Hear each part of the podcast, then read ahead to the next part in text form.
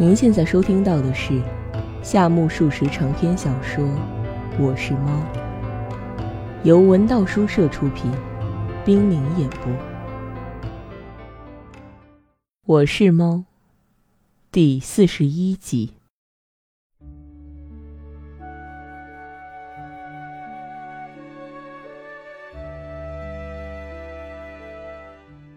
不多时，又以原有的节奏继续他的谈话。东风君，当时我是这么想的：夜幕乍垂时分，毕竟是不行的。话又说回来，如果是深夜，金善老板就入了梦乡，那更不行。无论如何，一定要趁学生们散步归去，而金善老板尚未安眠之前去买，否则苦心安排的计划就要化为泡影。然而，掐准这个时间可不那么容易哦。的确是不容易。我把那个时间预定在十点钟左右，那么从现在到十点钟，必须找个地方混过光阴。回家一趟再回来吧，那太累；到朋友家去谈谈，又有点心中不安，没意思。没办法，我便在街里闲溜了很长时间。不过。若是平常，两三个小时逛来逛去的，不知不觉就过去了。可是唯有那天晚上，时间过得非常慢。那句话怎么说来着？“一日三秋”，大概指的就是这种滋味。我算亲自尝到了。韩月说的如临其境，还特意瞧着迷婷。迷婷说：“古人有云，暖炉待其煮，谁知相思苦。”又说。等待最难挨，不见玉人来。我想那吊在檐下的小提琴一定急死了。但是你像个漫无目标的侦探一般，惊魂不定的荡来荡去，那苦头一定更甚于小提琴的。泱泱焉如丧家犬。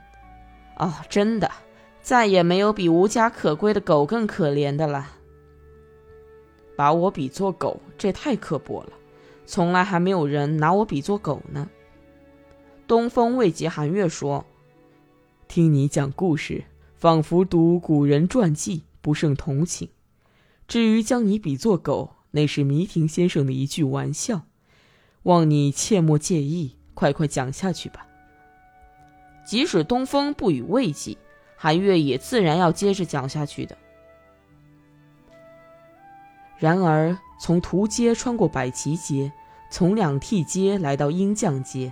在县衙门前数罢枯柳，又在医院旁算过窗灯，在染房桥上吸了两支烟。这时一看表，到了十点钟没有？遗憾的很，还不到。我渡过染房桥，沿河向东，有三人在按摩，并且有狗汪汪的叫呢，先生。漫漫秋夜，在岸边听到寒犬远吠，还真有点戏剧性嘞。你是个逃犯的角色吧？我干过什么坏事吗？你是今后想干的。可叹，假如买小提琴是干坏事，音乐学校的学生就都是罪人了。只要别人不同情，即使干了天大的好事，也是个罪人。因此，人世上再也没有比罪人更难以预防的了。耶稣如果活在那种世道，也便是个罪人。好汉韩月先生，如果是在那种地方买小提琴，也就是个罪人了。那么我服输，就算是个罪人吧。当个罪人倒没什么，可是到不了十点钟，真够人受的。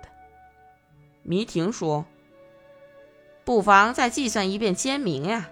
假如时间还多，就再一次秋日烈焰，火辣辣的呀。假如还有时间。”再吃他三打色柿子饼呀！你讲到什么时候我都听，一连讲到十点钟吧。韩月听了，咪咪的笑。你抢先都给我说破了，我只好告饶。那么一步跨越，就算到了十点钟吧。且说到了预定的十点钟，我来到金善商店一瞧，由于正是寒夜时分，就连繁华的两替街都几乎不见人影。连迎面响来的木屐声都显得凄凉。金善商店已经关了大门，只留下个小角门。当我从角门进去时，不知怎么，总觉得被狗跟上，有点发瘆。这时候，主人从那本脏里脏气的书本上抬起头来问道：“喂，买到小提琴了吗？”“就要买了。”东风回答说。“还没买，时间太长了。”主人像说梦话似的，说完又看起书来。毒仙仍在沉默。白子儿和黑子儿已经摆满了半盘棋。我心一横，闯了进去，说：“卖给我一把小提琴。”这时，火炉旁有四五个小伙计和小崽子在说话，他们惊慌之余，不约而同地朝我看来。我不由得抬起右手，将大衣帽子往前一拉，又喊了一声：“喂，卖给我一把小提琴！”坐在最前边盯着我看的小伙计有气无力地说：“嗯。”他站起来，将吊在店头的三四把小提琴一下子全都摘下来。我问他多少钱，他说五元二角钱一把。喂，有那么便宜的小提琴吗？怕是玩具吧？我问他都一个价吗？他说：“嗯，全是一个价。”他还说都做的没问题，我便从钱包里掏出五元的一张票子，用准备好了的一个大包袱皮将小提琴包了起来。这当店伙计不吭声，死死地盯着我的脸。我的脸因为用大衣帽子裹着，他是不可能看清的，但是总觉得心慌意乱，恨不得立刻窜到大街。总算把包袱放在大衣里边，走出了店门。伙计们这才齐声大喊：“谢谢您光顾！”来到大街四周一瞧，幸而没人。但是走了一百米，对面走来两三个人，边走边吟诗，声音几乎传到室内。我心想：这下子可糟了。我便从金善商店的路口往西拐，从河边走到药王路，从真木村到了更深山里，好歹回到住处。到家一看。已经是下半夜二点五十分，真是彻夜漫步。东风同情地说：“迷婷长出一口气，总算买了。哎呀呀，这可是长途跋涉，终获大捷呀！以下才值得一听呢。说过的那些不过是序幕罢了。还有，这可不简单，一般人碰上你都会坚持不住的。”坚持不坚持的暂且不提，假如就此收场，那等于修了佛像却忘了给他注入灵魂。我就再说几句吧，说不说随你，反正我是要听的。怎么样，苦沙弥先生也听听吧。韩月已经买下了小提琴。喂，先生，主人说，那么又该卖小提琴了吗？那就不必听了，还不到卖的时候呢。那就更不值得一听，啊！糟糕，东风君，热心听的只有你一个，真有点扫兴。啊，没办法，那就草草讲完算了。何必草草，慢慢讲好了，非常有趣。好不容易把小提琴买到手，而今第一难题是没有地方放。我的宿舍常有人来玩。如果在一般地方挂起来或是戳着，立刻就露馅儿。挖个坑埋起来吧，又怕费事儿。的确，那么是不是藏在天棚里了？东风说的倒怪轻松。哪里有天棚？那是农户。太愁人了。那么你放哪儿了？你猜放在什么地方？不知道，是放在雨窗的护板里了吗？不对，裹在被里，放进了壁橱。不对。当东风与寒月就小提琴的藏处进行如此回答之时，主人和迷婷也在不住的谈论着什么。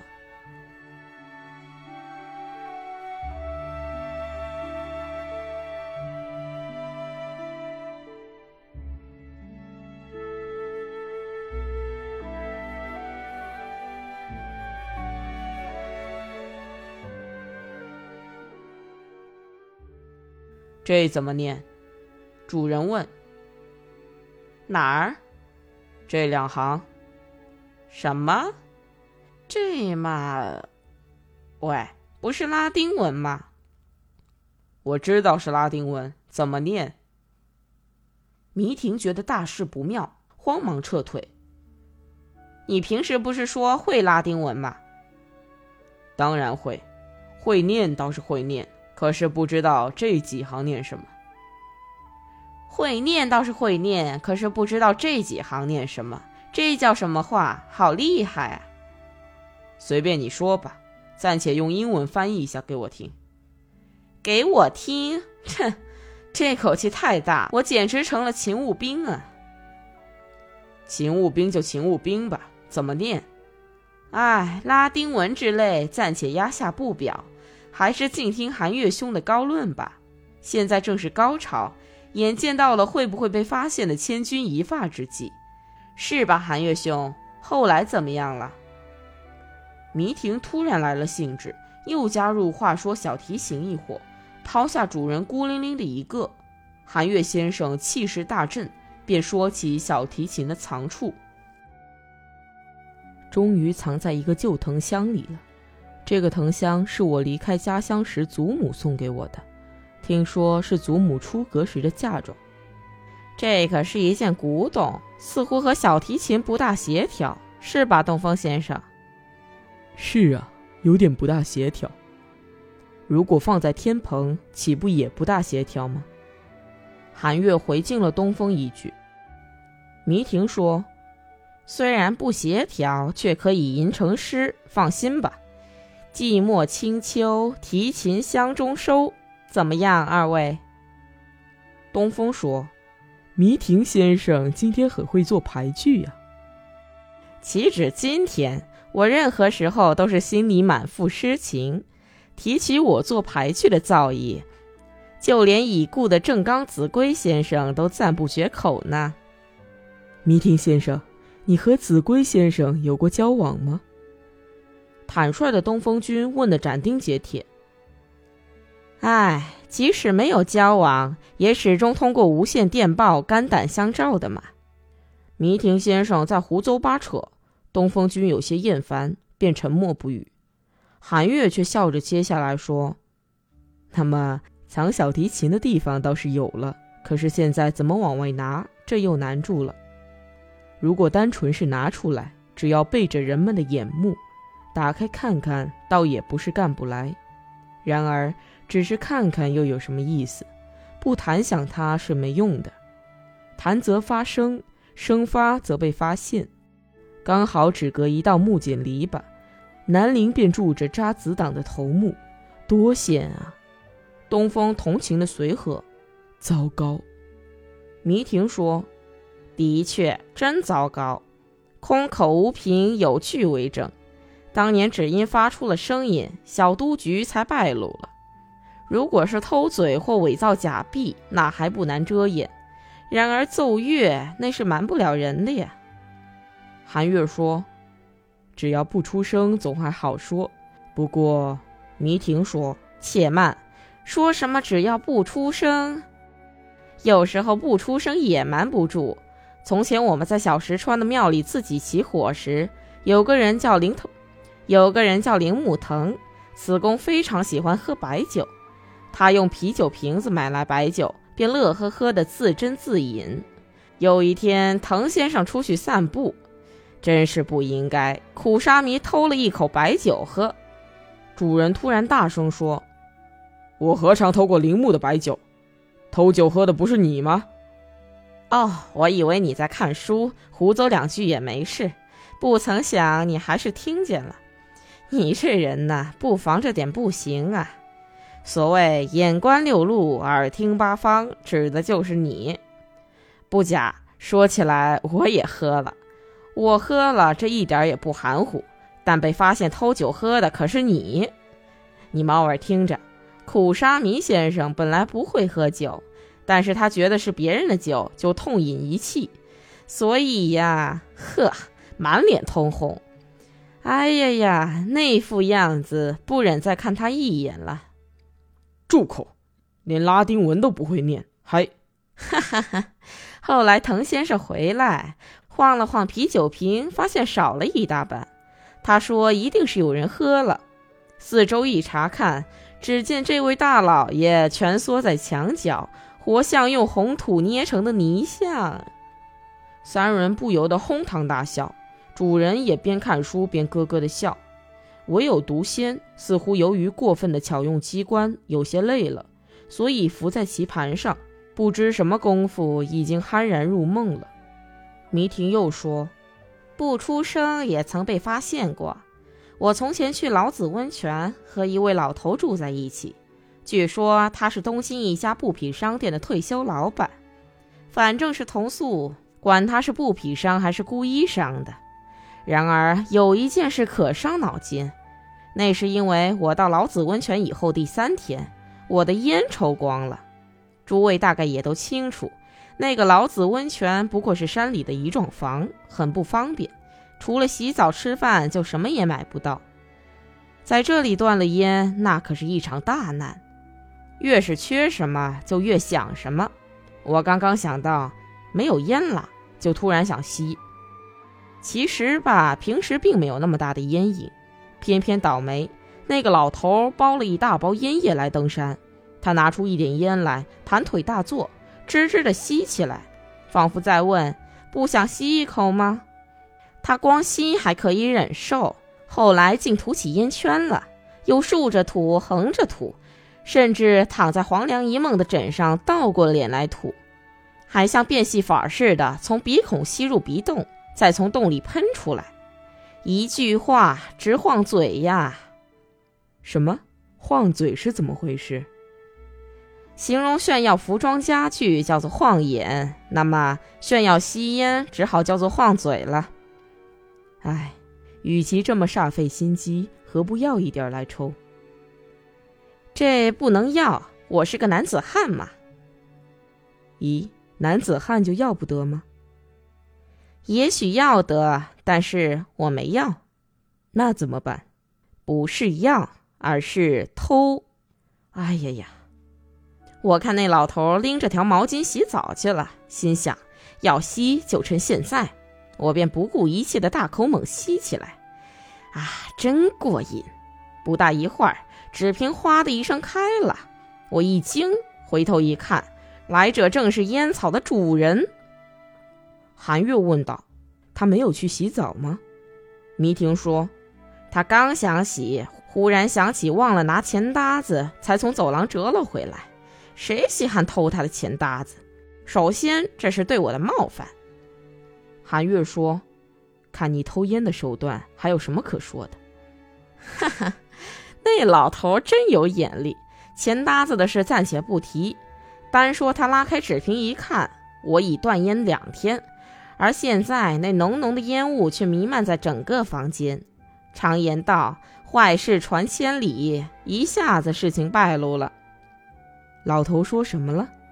到底是年高有德，他什么也没说，将用白纸卷好了的五六十支烟递给我，说：“对不起，如果这粗劣烟叶您不嫌弃，就请吸吧。”说完，他又到浴池去了。这就是所谓的江户风趣吧？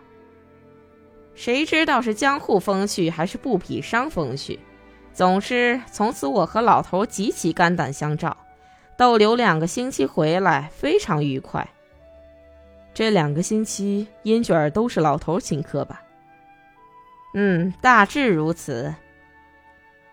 主人终于合上书本，边起身边求饶地说：“小提琴完事儿了吧？”